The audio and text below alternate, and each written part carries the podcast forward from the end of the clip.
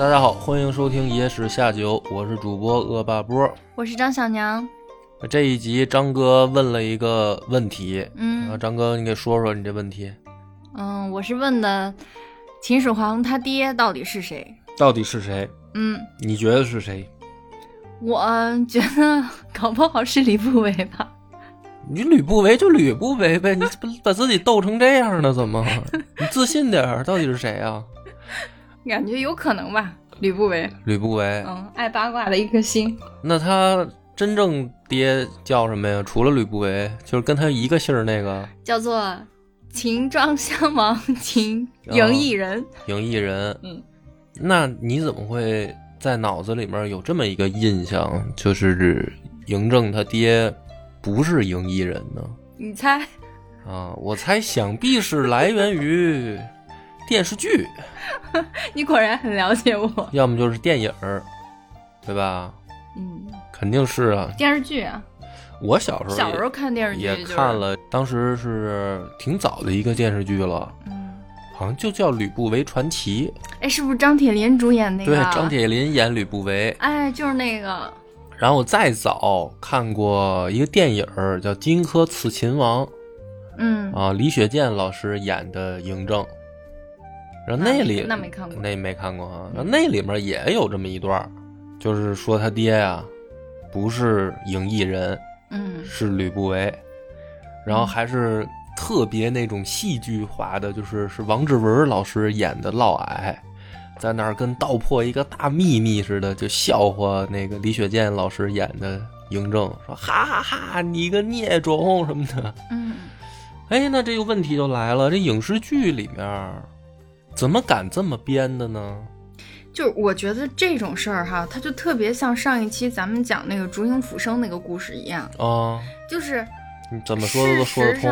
哎，对，就是这个这个事件吧，就是怎么看怎么看，它就是，嗯，不太光彩，不像正史里记载的那个样子、嗯啊。就好比说这个故事，他怎么看怎么就觉得，哎，他其实就是吕不韦，但是呢，历史不能那么记，然后哦就一定要那个正史是吧？要继承他爹就是秦艺那个嬴异人，但是呢，我影视创作的时候呢，又就好像避开那个点不谈吧，又很奇怪，又想谈一谈，谈谈呢，最后呢又要回归到正史里记载的那样，因为我里影视剧里边我给大众传播的东西，我不可以跟正史不一样呀。然后就在每一个导演、每个编剧就在自己的那个作品里面给这段故事一个自己的理解跟解释。看张哥小嘴儿叭叭的，哎呀，我给你总结一下，你的意思就是影视剧里面最早你有这么一个印象，秦始皇他爹是吕不韦，嗯。但是呢，你觉得这个应该是影视剧的改编，嗯，就是历史里面他爹应该不是吕不韦，嗯但是你总觉得这个野史很可信，就是你觉得吕不韦是他大爹这事儿应该是个野史，对吧？嗯是不是这个概念？嗯，我告诉你，正史就是这么记的，正史就是这么记的。傻了吧？我就知道每回问你，你总得往那坑里钻。行吧，正史这这期节目效果又拉满了。拉满，上来就拉满，直接顶到头起飞。不，那我还要说，啊你又说，他这个正史是谁记载的正《史？史记》司马迁儿哎，死不是死，死记是吧？嘴瓢了，嘴瓢了，就是就是因为他，你说秦朝自己秦朝自己人记的历史是这样写吗？肯定不是吧？《战国策》也是这么写的。那是秦朝人自己记的吗？秦朝人在自己的历史里边说，我们的我的大王不是不是的，就是是、嗯。是是别人的那个不是不是秦国人写的，对呀、肯定啊，只要嗯。这个、这个，他不是秦国人写的，他是其他其他国家人写的，或者是说是后代，就是下一个王朝人写的，嗯，就是他的这个所谓的正史，其实都要去抹黑前面的那个看。我张哥小嘴儿叭叭的，直接给二二十四史、二十四史第一史《史记》就你就给否了呗？哎，你就说他这个角度有没有一点道理？啊，什么道理？什么道理？就是说，我要推翻我上一个朝代的这些所以刘邦既不会说项羽的好，他也不会说秦始皇的好，他会说秦国的暴政哦导致秦朝不能够长久。哦，然后，所以就一直说秦始皇。你其实其实，比如说我们最小的时候，印象都感觉一说到秦始皇，就是感觉是暴君，嗯各种残暴，各种各种就是全是坏印象，对吧？嗯，但是实际上，其实他有很多做的好的地方，哦对不对？所以所以你觉得这个度量衡啊什么的，他也有很多功绩嘛。所以你觉得这不可信？你觉得这是给秦始皇抹黑？我不是说他不可信，我是说皆有可能，就是 他那个正史说的也不见得就是正史也不见得是真的啊，哦。野史哎也不见得是假的。挺好，就是之所以勾搭你说前面这个，就是我估计啊，你你这个想法很有代表性。说到这个事儿的时候啊，肯定因为都是从电视剧、电影儿嗯。最早知道的，所以呢，很少有人真的去翻开《史记》去看看这段到底怎么写的，是吧？我觉得应该不多，所以脑子里面就会有这么一个印象，就是秦始皇他爹呀，这个事儿野史里面记的是吕不韦，嗯对吧？但是实际上正史就是这么记的，哦，所以野史里记的才是秦始皇他爹是赢异人是吗？没这段没有什么野史，只有正史啊。那就是今儿就借着这个机会吧，给大家讲讲，就是到底正史怎么记的这事儿啊？怎么这么邪乎呢？嗯、先看看《始皇本纪》啊，是记得很简短，说这个秦始皇者，庄襄王子也，秦庄襄王子也。秦庄襄王呢，就是嬴异人，嗯啊。那么说，庄襄王为秦质子于赵，就是当人质啊，在赵国嘛，啊，当人质的时候，见吕不韦姬，悦而娶之，就是看见吕不韦身边跟着这么一个美女，他就非常喜欢，哦，不是吕就给人娶，了，不娶了是吕不韦献给秦人那样。对，就是你先看看《史记》怎么写的，然后生始皇。那么以秦昭王，也就是秦昭襄王四十八年正月生于邯郸，在赵国出生，就是秦始皇在赵国出生，即生，名为郑，姓赵氏。那么年十三岁，庄襄王死，郑代立为秦王。这个呢是《始皇本纪》，就是秦始皇自己的传记里面开头介绍他的出身，看起来好像还没什么问题啊。翻译过来就是他爹是秦庄襄王，就是嬴异人啊，嗯也叫嬴子楚。然后呢，他爹呢当人质的时候，哎，看上他娘了，然后在赵国生的他。后来呢，他爹回国当了大王，死了以后把位子传给他。啊，这一段里面并没有说他爹是吕不韦，只是说呢，说他妈原本是吕不韦的，相当于女人或者说姬妾吧，只说到这儿了。那么这个就给了我们一个线索，啊，这个线索就是为什么他爹要去抢别人的女儿呢？啊，因为电视剧大家都看了啊，都是说这个吕不韦自己献过去的，对吧？那么就看看，所以这个答案啊，并不在《始皇本纪》里，实际上答案呢在《吕不韦传》，就是《史记》的《吕不韦传》里面才是真正的答案。那今天呢，咱们主要就是讲讲这一段故事，就是吕不韦啊，从这个商人到丞相到相国的这个这一段发生的事儿，就解释了嬴政的出身。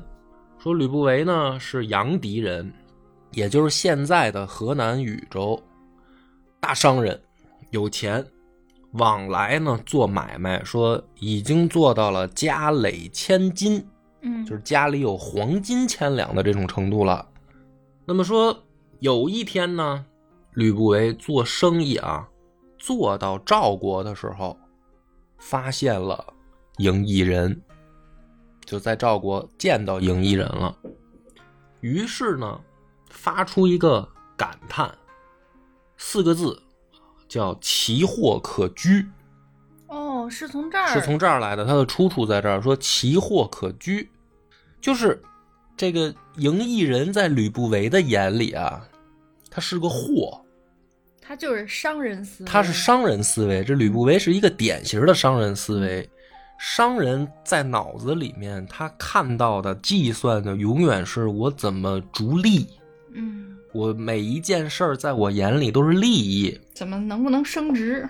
所以他看到这个赢异人的第一反应叫奇货可居。甚至呢，《战国策》里面还有这么一段记载去描写，说这个吕不韦啊，回家以后呢，就跟他爹啊有这么一段对话。他说：“爹，耕田之利几倍？什么意思？就是种地能挣几倍的钱。嗯就比如说你投入买种子、嗯买施肥，是吧？你的成本能翻多少倍？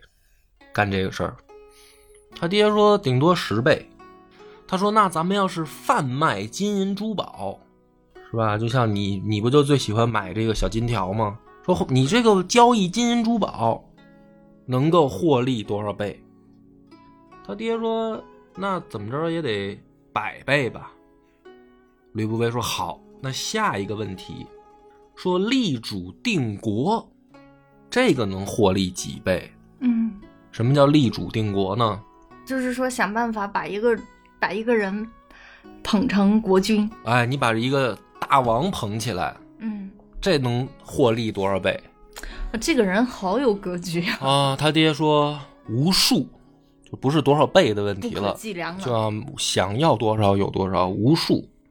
哦，吕不韦说好，说那你看，现在啊，叫什么呢？在田里闷头干，这个世道是吃不饱穿不暖嗯啊。那么，如果咱们能办成一个定国之君，是不是子孙后代就享不尽的福了？他爹说：“那你这个确实想象力挺丰富，怎么弄啊？这事儿好有启发呀，他这个话。啊，你看，你就是你跟着我，我就叫奇货可居。哦，对我我是启发到，我觉得我现在搞设计就是耕田之力，对你现在就是属于苦力活儿啊，听着挺挺厉害。图啊，这个张工是吧？实际上天天就是在那儿干干苦力啊。你们那个就顶多十倍嘛，是吧？人给你工资多少，你就是就是多少哦哦，就是你还给提了个档，提到珠玉之营了。啊。不是卖卖金银首饰是百倍，谁给你提档了？就你这个脑子，也就是就是卖卖苦力吧，啊，对不对？这啪一嫁人，哎，什么都有了，这多好！你奇货可居嘛？你看给你乐的，哎呀，乐的牙龈都露出来了。古维的这个哦，我今天听到一句话，就是用事业心嗯搞爱情，用恋爱脑搞事业。对，这个就是属于高情商的表现，是吧？这是职场哎处理的非常的圆滑，然后各种的给人家诱惑。哎，行了行了，偏题儿太远了，回来吧回来吧跑题。了哈。然后呢，他就是找到这个赢异人，呃，就奇货可居嘛，怎么居啊？是吧？他跑去见赢异人的第一句话叫“吾能大子之门”，什么意思？就是说我能让你家的这个门变大。那什么意思？那就是房子变大了嘛。嗯那什么叫房子变大了？就是我能让你的家业变大。哦，所以他见面他就说：“吾能大子之门，我能让你家变大。嗯”那你猜猜赢异人怎么说呢？赢异人说：“且自大军之门，而乃大武门。你先把你家你自己先回去把你家变大了，你再跑我这儿吹来。嗯哎，你看看，这是赢异人的第一个反应。哎，这是这是一个吹牛的人，嗯是吧？就跟咱们现在看的，这江湖上有好多骗子，尤其是这做生意的，那嘴里他什么都敢说啊。他那有的那会儿当年最大的骗局，说要要从要从苏联给你给你倒腾核潜艇来，买不买？是不是？要从美国给你买航空母舰来？那你现在的咱们中国都实现了，就是说那个八九十年代那会儿，那有那个大忽悠，呃我们这项目是造造军舰。参不参一股？大骗子吗？所以赢异人见着吕不韦，第一个反应，这商人嘛，嗯嘴里没数。这个吕不韦呢，也没有吃瘪啊。他说啊：“子不知也，吾门待子门而大。”他说：“你就是没想明白吧？嗯我我就是为了让我的这个家门变大，但是我家门变大得靠你。哦，赢异人这个时候书里写叫心之所谓，我就知道这人是奔着什么来的了。哎，大概心里就有数了。说那就先生请进，这就聊上了。啊，所以你看这个史书里记载这个赢异人啊，嗯不是那么蠢，他不是一个没有想法的人。你说他啊，都已经被扔到赵国当人质了，你知道吗？因为史书里写的是呢，他老妈后来叫夏姬，也就是后来的夏太后，然后他后来当大王了嘛。他妈不招他爹待见，他爹叫嬴柱，嗯嗯，他他爹并不喜欢他妈，就是妾。嗯这个从出身也也就是就怎么说叫庶出吧，庶出里他都不是大儿子，他是排中间的，他爹二十个多个儿子，他排中间，然后呢还给送到赵国当人质去了，你想想这个现在的情况，他在赵国当人质，呃，当人质的时候，秦柱还是秦国的太子呢，是吧？对对就还不是皇帝。对，还不是大王，嗯嗯在这样的情况下呢，秦国还没事儿就老揍赵国，他在那儿当人质，秦国没事儿还老揍赵国。那赵国挨了揍，不还得拿秦国就拿他撒气气啊，对呀、啊，就不就不待见他呀。所以他在赵国那个日子，你可以想象已经不怎么样了吧？嗯，很不好过。哎，这个时候跑过来一个商人说：“我能让你家业变大。”他竟然就心之所谓。你琢磨这个人的心里，就是身处逆境，但是还还有有幻想，就是我还有志向，肯定是跟我聊我 我幻幻想这个词儿用的有点妙。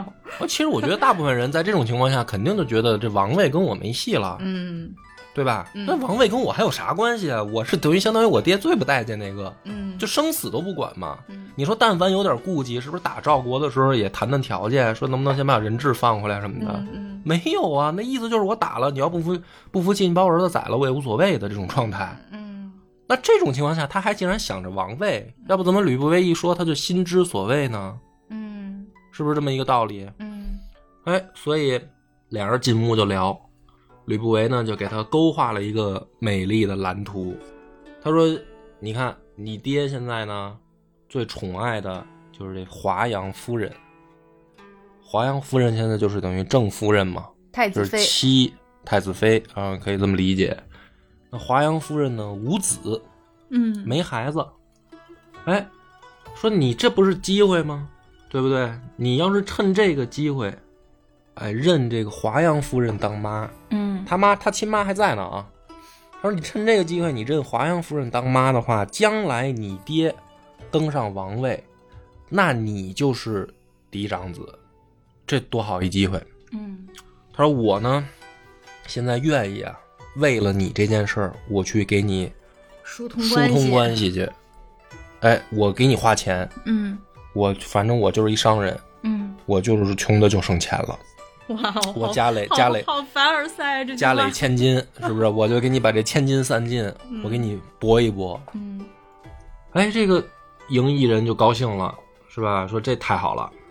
于是呢，这个吕不韦就跑到秦国去，见到了这个华阳夫人的弟弟。华阳夫人的弟弟，嗯就相当于国舅嘛，对，啊，嗯还有华阳夫人的姐姐，嗯哎，分别说了两段话。我觉得，哎呀，就是这个吕不韦说话啊真的是太巧妙了，就是他真的是非常有水平。咱们听听他怎么说哈。他见到这个安国君以后呢，他就说：“你有大祸了，你知道吗？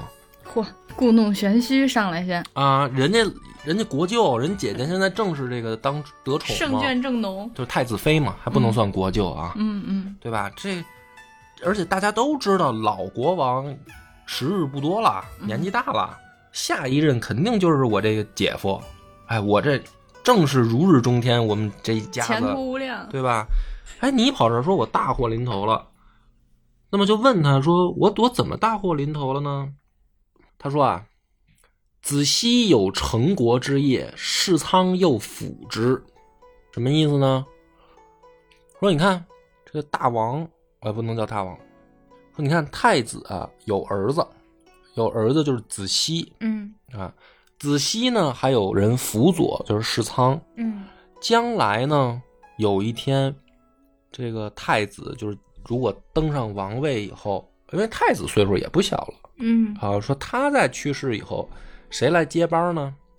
是不是子熙接班？就是按照现在秦国的情况，嗯肯定是子熙接班嗯啊。世仓辅之，就是说子熙接班以后，肯定是他现在的这个大臣老师兼这个大臣世仓，世仓可能就当相国，嗯肯定是这么一个套班底，嗯嗯对对吧？对这是秦国不远的未来就会发生的事儿啊。那为什么你有大祸呢？他说：“现在你看看你家跟子熙家比，你们家骏马营救，就是说家里这个超跑啊，这跑车呀、停车场都停不下，那停家外面去。骏马嘛，嗯古代就跑车嘛，嗯是不是？美女充盈于世，家里面就是美女？都是每天伺候端茶送水的都是超模啊，都超 模，对吧？你再看看子熙家，对吧？就是将来的大王，嗯他们家什么情况？哪有你这么爽啊？嗯那你说你这是不是招祸？你姐姐又没孩子，对吧？有一天太子登上王位，太子死了，你你不整着挨收拾吗？你这么现在嗯嘚瑟，你说子熙看在眼里，他不眼红吗？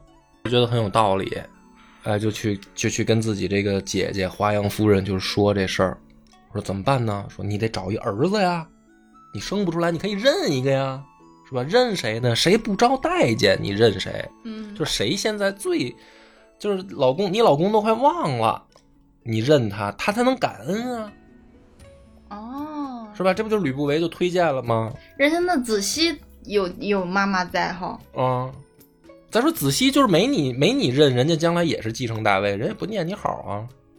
哦，你把嬴异人认成儿子，他将来要登上王位了，这不是给他的命运转折？那谁是这个命运转折的这个小扳手啊？是不是姐姐你呀、是吧？他就劝这个华阳夫人嘛，这都是吕不韦教他的。然后呢，他又去找这个华阳夫人的姐姐，也是送钱。哎女人嘛，她肯定是爱这些金银珠宝首饰的。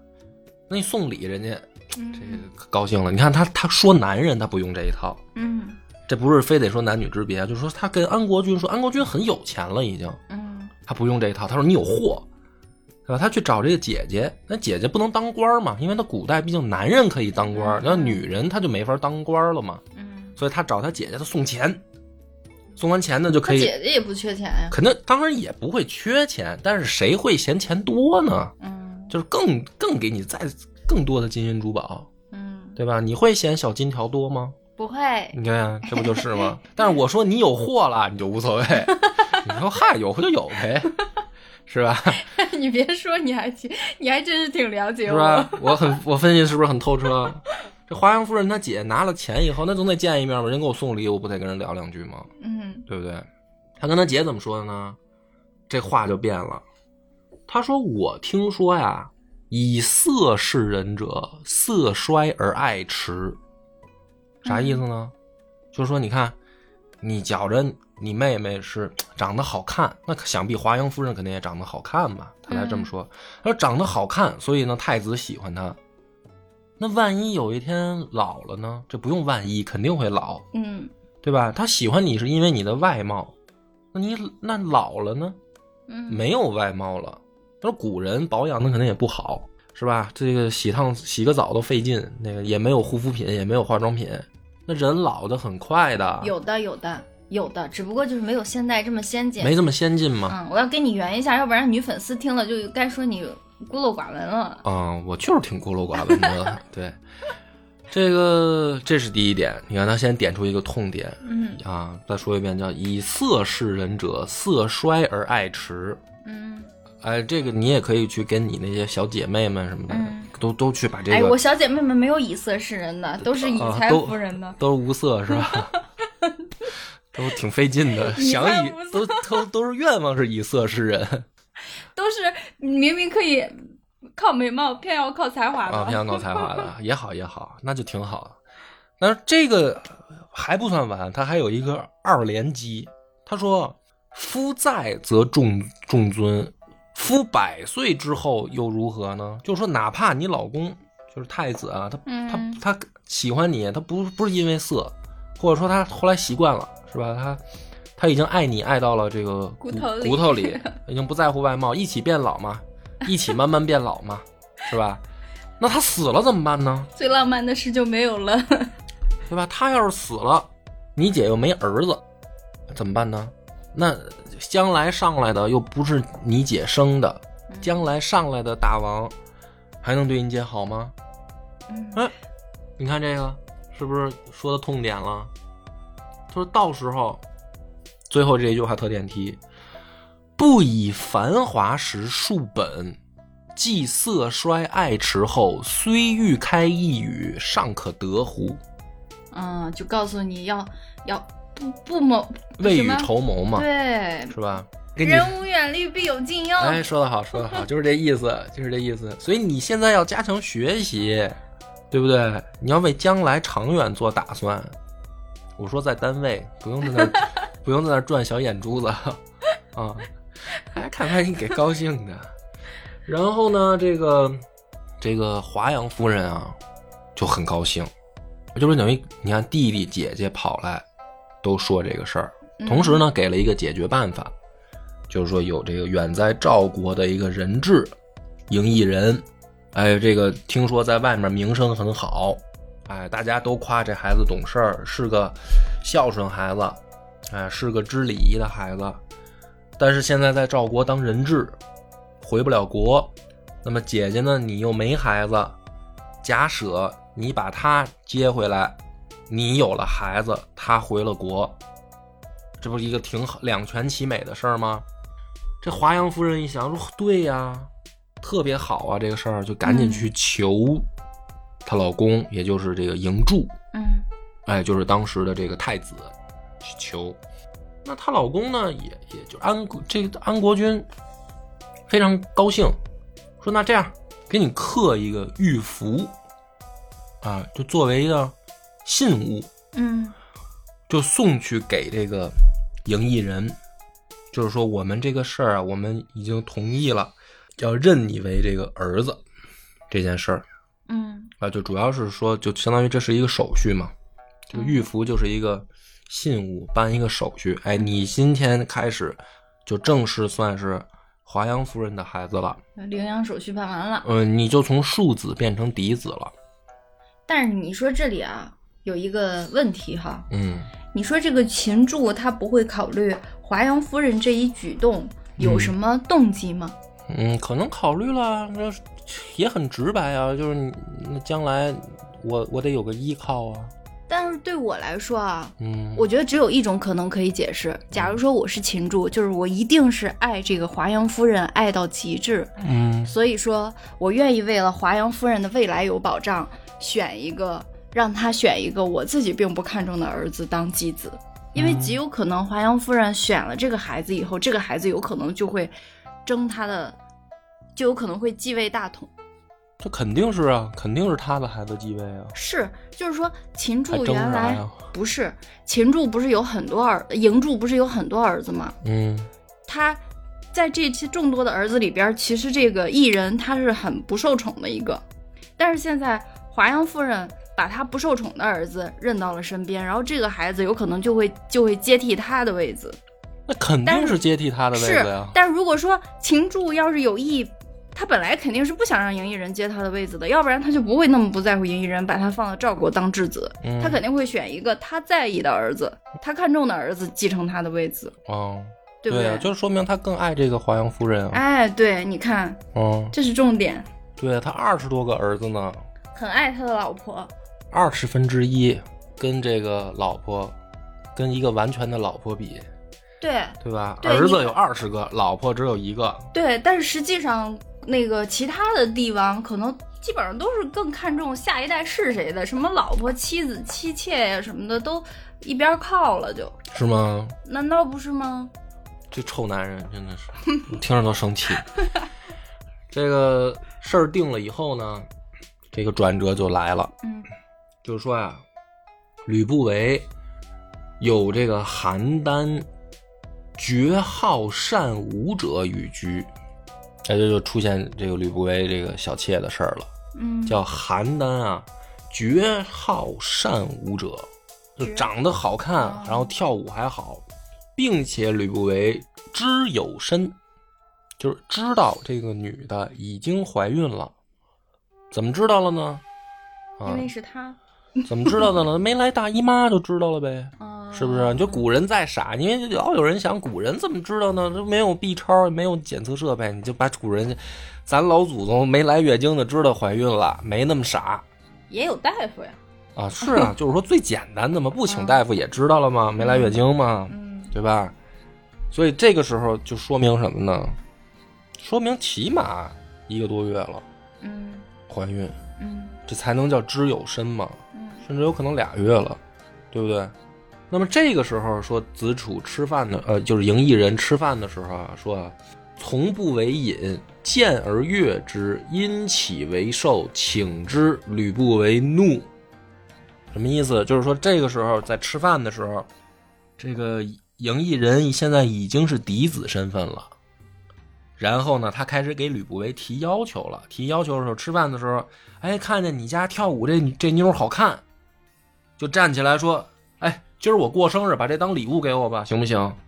然后吕不韦的第一反应是怒，所以跟你们想象的这个说哦吕不韦献不是一回事儿。其实被抢的，对，就是因为有一种说法，就是说吕不韦啊，他做了一个大局，就是想把自己的儿子、血脉，血脉嘛，然后将来给扶成秦王，就是等于都把赢异人先扶成秦王，然后他这孩子其实是我儿子。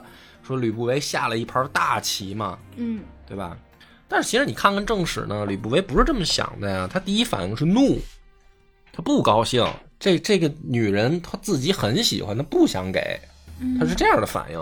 但是呢，说夜已破家为一人，就是我生意现在我不做了，我给你到处上下打点黄金往外流水一般的送，嗯。我给你铺好这条路，我已经这个要把你扶上去这个事儿，我已经做到现在了。哦。不是，就是说你已经拿到信物了，这个时候我不能因为一个女人得罪你，嗯，所以呢，不能前功尽弃，对我就把这个赵姬就送给影艺人了。然后呢，说《史记》写的是姬自溺有身，嗯，就这个女的假装没怀孕，啊藏了这个事儿，就把这事儿瞒着了。瞒着以后呢，说至大期时生子正，子楚遂立姬为夫人，就说生下这个孩子就是嬴政。那么这个里面呢，就有个问题了，在这个史家里面，有人去做这个集注的时候呢，说古人至大期是十二月的意思。就什么叫大期呢？小期、大期，这个大期说是十二个月，嗯那么就是说，嬴异人把赵姬带走以后十二个月，嗯他才生下了嬴政。嗯，那有一种说法，就是拿《史记》呢也抠字儿，就说说，那这个应该不是吕不韦的孩子，他就指这个大期怎么解释？嗯但是你问题是什么呢？如果吕不韦跟赵姬他们分别的时候，两个人都知道已经有了身孕，那肯定是不是一个月以上，嗯，对吧？那他是不是得先生完第一个孩子，他才能生第二个？你就算是大期，十二个月算的话，你前面那十，咱就说走的时候，假如说已经怀孕，最少算一个月，你是不是还有九个月？嗯你九个月里面三个月怎么生出第二个孩子来啊？对吧？就是说，假如说啊，吕不韦先给他种了一个种，然后他带走了，然后赢异人带走以后又生了一个，就是比如说赵姬生了一个，可能自己堕胎了，嗯又怀一个，这回怀的是赢异人的，那除非是什么呢？除非这胎未成型的时候就打掉了嘛，就不到十个月。如果说这个胎成型了的话，他他已经就得起码再花，比如说她怀孕一个月，那起码得花九个月吧。那你就算治大期剩三个月，你怎么就能造出来一孩子呀？所以就是古人的这个脊柱实际上也站不住嘛。要么就是说在赵姬那个年代，就是秦秦国的那个年代就已经有特效堕胎药了，是吧？就是这个停月经一个月以后，我就有办法让这个孕流产，不然的话你不可能啊。所以《史记》实际上记的就是这么回事儿，什么意思？就是嬴政他就是吕不韦的孩子，嬴政是赵姬多长时间？赵姬跟异人多长时间以后生的孩子？十二个月。你说会不会这个数字有假呢？不是，他关键是大期不一定是十二个月啊，就是因为人家记的原文就是再念一遍。姬自逆有身，至大期时生子正，子楚遂立姬为夫人。这是就是《史记》的原文，就是带走了。那他如果说跟吕不韦前面这个怀孕没关系，他为什么要记这么一笔叫姬自逆有身啊？嗯，他就没必要记这一笔了，对不对？不，前面也不用记了，因为吕不韦那说，朱姬绝绝善。绝好善舞者与居，后面三个字就叫知有身，就是吕不韦也知道这个女的已经怀孕了。如果说没有前面这个，他不是说这个嬴政是吕不韦的孩子，那这两笔都没必要这么写呀。那还有一个问题就是，如果啊说这个时候怀的不是嬴政，说是后来带走再生的，那前面这孩子去哪儿了？怎么没人了？怎么这人没了？对吧？你不得交代一笔吗？没了，那就说明这孩子就是嬴政，那这就是《史记》的原文。然后呢，这个故事发展到就是后来秦昭襄王五十年的时候，又揍人家赵国。嗯，这个时候赵国人就是实在受不了了，就要杀嬴异人。然后吕不韦是行贿了六百金，嗯，就是六百金黄金，据说是。才买通了首例，偷偷的把这个赢异人带回秦国。哎，就是这个时间点上是，那个他已经被被认成那个华阳夫人的孩子了，但是他还在他还在赵国，跟跟你看的那个影视剧是不一样的。你那会儿以为他认了，然后马上又偷偷运回来了，不是，他认成嫡子以后还在赵国住着呢。所以他的身份产生了变化以后，他才去跟吕不韦提要求，我想要你身边这美女，行不行？嗯，所以跟了。对，就是你你去理解史书的记载的这个前因后果，跟电视剧那个就会有差别了。他首先人物心态是对调的，不是说这个赢一人啊畏畏缩缩的、胆战心惊的。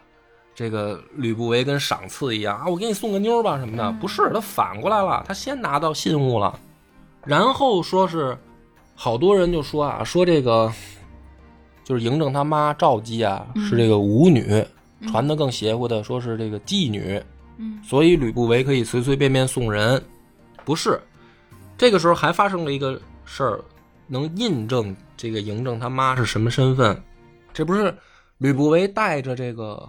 嬴异人跑了吗？嗯，跑了以后呢，赵姬跟嬴政就留在赵国，这时候叫赵政。嗯，就是等于媳妇儿跟孩子留在赵国。这个时候赵国人还是要抓，就是你老公跑了，我得抓你媳妇儿跟孩子，还是要抓。但是这个时候呢，史书写的是，就是说赵姬是豪家女也，得逆。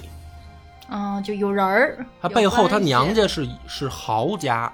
就起码是个有钱人家，所以大家就不要以为说啊，吕不韦身边跟这个妞长得好看会跳舞，就是妓女。嗯，其实人家也是白富美。其实人家是个白富美，只不谁规定白富美就不行，不能唱歌跳舞了呢？嗯，对不对？嗯。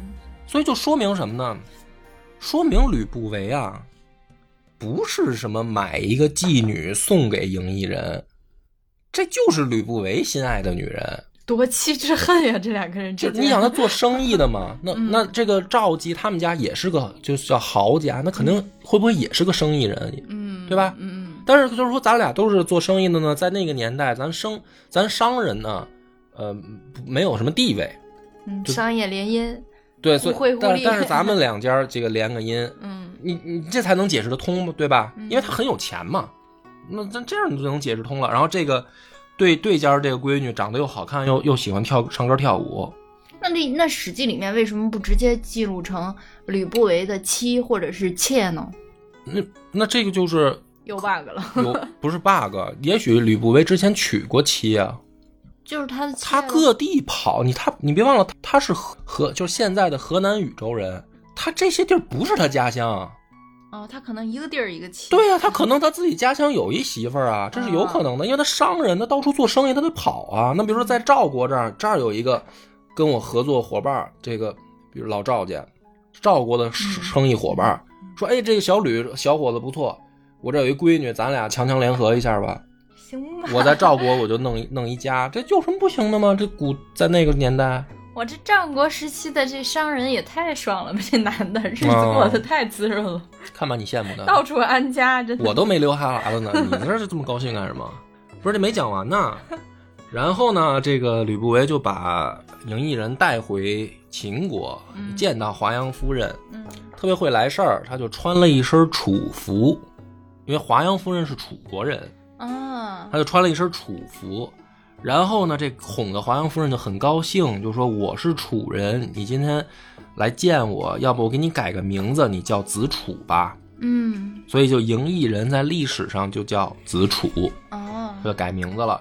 然后呢，就按照原班的既定计划，就是等到这个呃嬴柱死了以后，然后赢异人就继位了。然后赢异人继位以后，就把这个华阳夫人立为华阳太后了，嗯，然后把她亲妈就立为夏太后了。他妈就是夏姬，他妈活着呢，还活着呢，没死，就是等于也也给也给封为这个正正正经的太后了。然后呢，封这个吕不韦为丞相、文信侯，啊，食河南洛阳十万户。嗯。啊。那么就是在呃《战国策》里说是食蓝田十二县，嗯。就是等于大地主了，嗯，已经是大地主，已经是君侯了。果然无数倍了，是？吧？就是无数倍这个生意就做成了。那么这个到后来呢，因为这个赢异赢异人死的也早，他那个继位三年他就死了。这个时候嬴政就继位大王了，赢赢异人有几个孩子呀？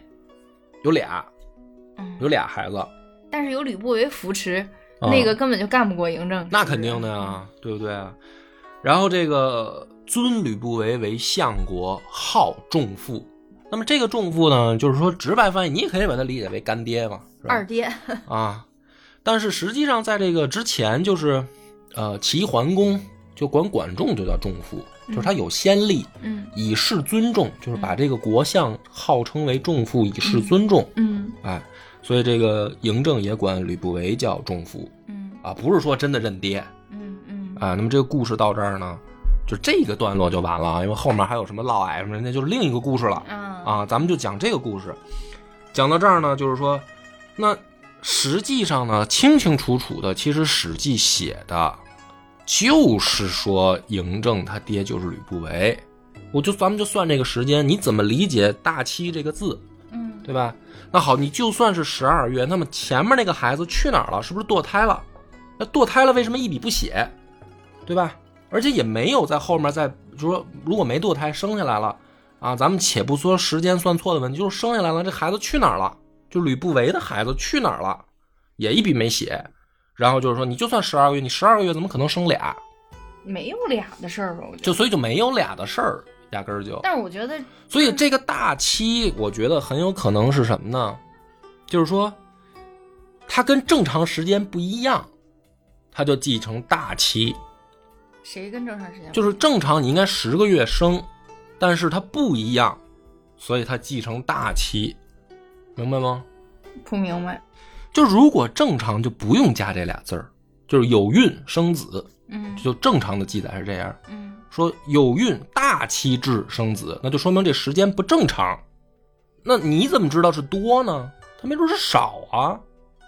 比如怀孕九个月生了，就是说这个大期，大期是十二个月，这个说法是后人是后人集注上写的，不是人家这个，比如说司马迁底下在一行小字，大期等于十二个月，没这么写。所以说，所以说，其实《史记》他记得也很暧昧，他没有明确说这个孩子就是吕不韦的，他实际上他只是说了，只是说了这个呃赵姬被献给秦，就被献给嬴异人的时候，他是有过身孕的，就是他不是对，而且是而且而且不是什么叫不是良家良子啊？良家就是说他他他是他是有他不是那个没结婚的哎黄花大闺女对吧？不是，对，但是就是吕不韦跟赵姬都知道怀孕了。啊对，嗯但是但是就他他也是说了一个很隐晦的说法，嗯，对吧？这还隐晦，这还隐晦吗？但是他没有说的很直白，我觉得就是没有很直白。你要实际严谨的计划，就是说，就是说生了个孩子，但他就是啊，可能我的要求太苛刻了吧，我理科生这毛病又犯了。没关系，因为嗯这个，嗯、现在呢，就是流行的啊，对这个观点的驳斥呢，有三种意见，嗯而且也是史学界的这个大牛嗯提出来的啊。我一说，大家可能就能猜到是谁，就是我嗯说他这观点，大家就能猜出来。上过百家讲坛啊，但是我就你没说的时候，我就想到这个人了。嗯，我就别点名是谁了，嗯肯定不是你想那个。这个老师说呢，说有两点，我知道嗯外打头，啊，两个都是外打头。好吧，你接着说吧。哦不是不是不是外打头，不是易中天老师，你以为我就看易，中天老师？我说的是那个圆，啊，也不是，也不是，嗯也不是。行吧，继续吧。这老师有两个观点直接驳斥。他说，第一个啊，你们说吕不韦的这个孩子在赵姬的肚子里被他下一盘大棋。这个老师第一个观点是你听啊，他说吕不韦怎么知道怀的是男是女呢？他说他这么一盘大棋，最后咔嚓生一女孩儿，那大棋不就下不下去了吗？所以嗯这个老师说，你看，一个商人怎么可能冒这么大的风险，而去搏一件只有百分之五十胜率的，它不到百分之五十，因为它可能流产啊，对吧？就是不到百分之五十胜率的事儿呢，那不就是那就不是商人了，那是赌徒了吗？嗯就是一种观点，就是说，吕不韦就知道他知道怀孕了，他怎么知道怀的是男孩呢？所以他说，你看这个这个记载明显不可信。那这个很好驳斥，其实对啊，就是吕不韦的目的就不是说让自己的孩子当秦王，对，就是赢一人当上秦王，他就他就就达到目的了了。对对，对，我也觉得站不住，站不住脚吧？嗯所以这你这还史学大家呢，咱不是说为了黑谁捧谁什么的啊，就是咱只是就这个观点来说，那吕不韦他的目的，我觉得就不是说什么他的孩子要当秦王，嗯，他的目的只是说我的这个投资的回报我当上丞相就可以就可以了。嗯对，嗯就我能当相国就挺好的了。嗯嗯这老师第二个观点呢是说，如果子楚发现，那么吕不韦、赵姬跟这个孩子可能都得没命。那么这么大的风险，作为一个商人，怎么会冒呢？就是他其实他第二个观点嗯跟第一个观点，他自己就已经潜移默化的把这个标准调整了，嗯你知道吧？其实他第二个观点就是说什么呢？不管他是当相国，嗯还是想让他孩子当秦王，一旦被发现，那就是他们仨都得死。嗯一个商人怎么可能干出这么具有风险的事情呢？他这个观点说，所以吕不韦不是这样的人，所以这一条明显是后世抹黑，所以《史记》这条记载要存疑。他第二个观点是这么说的嗯嗯，我觉得第二个倒是有点说服力。啊，你觉得比起码比第一个可能这个更靠谱？对，因为这个事儿确实风险太大了，就是他要真敢那么做，这个人也太狂了，胆子也太大了吧，嗯都感觉大到有点有点病态了。嗯，那怎么不是？那问题就是怎么发现呢？怎么发现呀？一个女子有了身孕，跟另外一个男子在一起了，那嗯不到十个月，女子就把孩子生下来了，啊，这太容易发现了。所以这个里面就还是强调一个问题，我们要回到人家《史记》原本记载去，这不是吕不韦想给的嘛？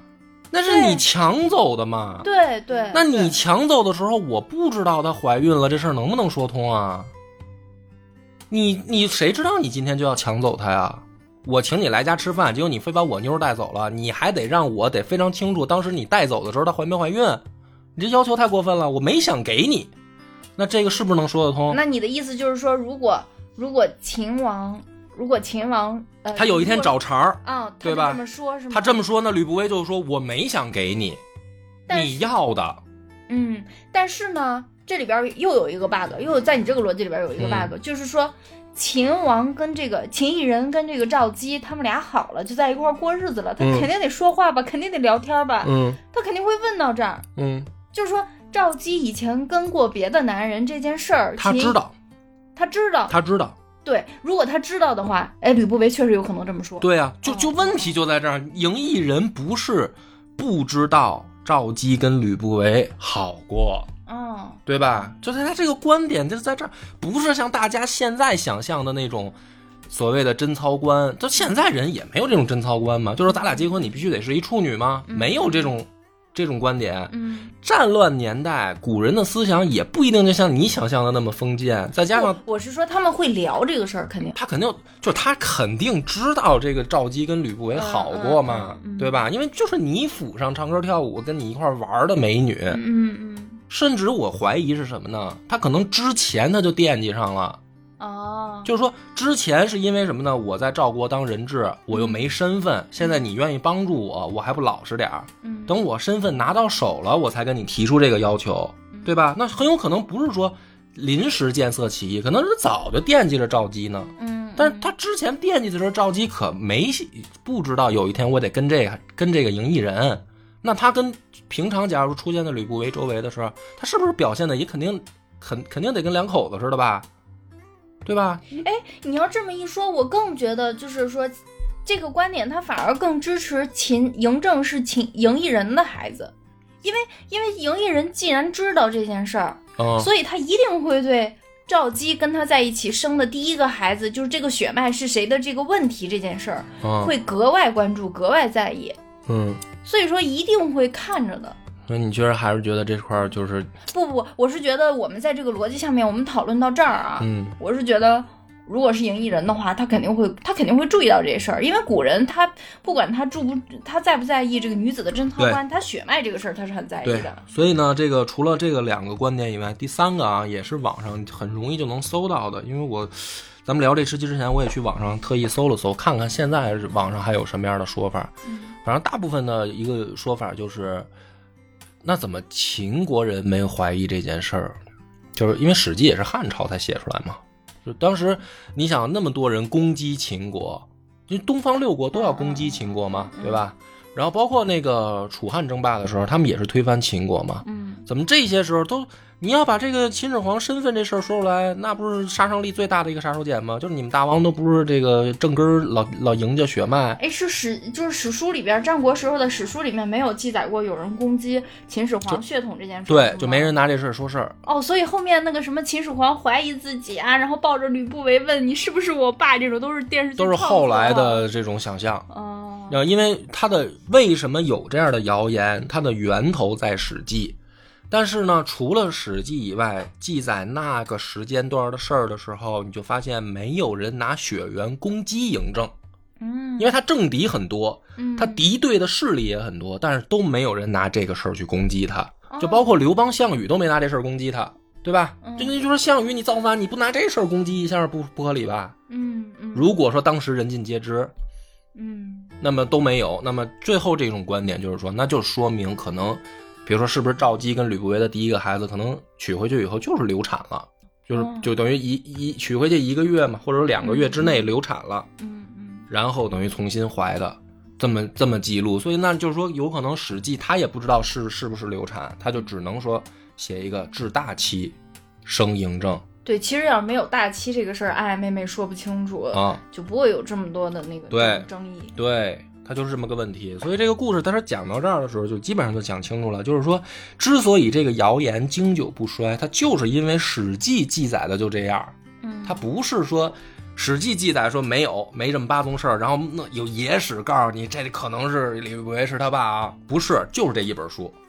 嗯，那你说会不会也有可能有相关记录，什么质疑血统血统的这些，呃，请嬴政血统的这些书，会不会是现在找不到了？会不会被他也有？被他自己毁了是吧？焚书坑儒，实际上是为了隐藏我的身份。我们就是因为今天聊这个事儿嘛，就是散发各各种可能性嘛。嗯因为我现在就是嗯我一开始的观点啊，我就是我就更倾向于嬴政就是吕不韦的血脉。嗯但是这么一圈儿聊下来之后呢，我又感觉就是掌根据我们现在掌握的这些资料，嗯我就觉得好像我更倾向认为是嬴政就是就是嬴异人的孩子。哦那那那那，假如说，假如说他有可能是吕不韦的孩子，那就有有可能，就像你刚刚讲的，他有可能确实有对他不好不利的那些战国时期的记载，嗯被他给清理掉了。我觉得是这样。如果说这个事儿这么大的事儿啊，嗯就算他清理，他一定清理不干净。就是说，咱们就静静的等，会不会有一天，比如说又出土什么东西，啊，嗯去佐证？比如说，真的有，比如说东方六国的谁嗯。有鼻子有眼儿的，在那个时间段记录，就是别汉朝啊，因为你汉，你司马迁儿就是汉朝的，嗯。就比如说战国末期记载都是，哎，我们这儿知道一事儿，嗯。是吧？说这个吕不韦是怎么怎么怎么回事儿，嗯。嬴政又怎么怎么回事儿，就是比如说再有出土的东西去证证据去支撑它的话，那那可能会有变化这个事儿。但你问题就是现在没有东西去进一步辨明的时候，那么你只能先看《史记》，就是咱们讲野史呢，也不是说我们愣编。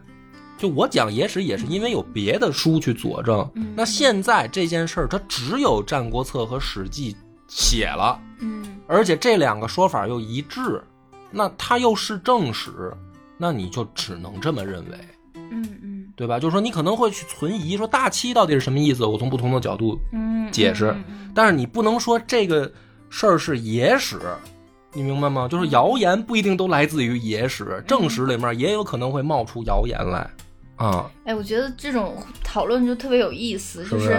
它是一种嗯思辨，就是你对一个问题看看待一个问题，就是你你如何去思思辨。啊，就是不要一听说八卦小道消息就全部归到野史去，啊那不一定。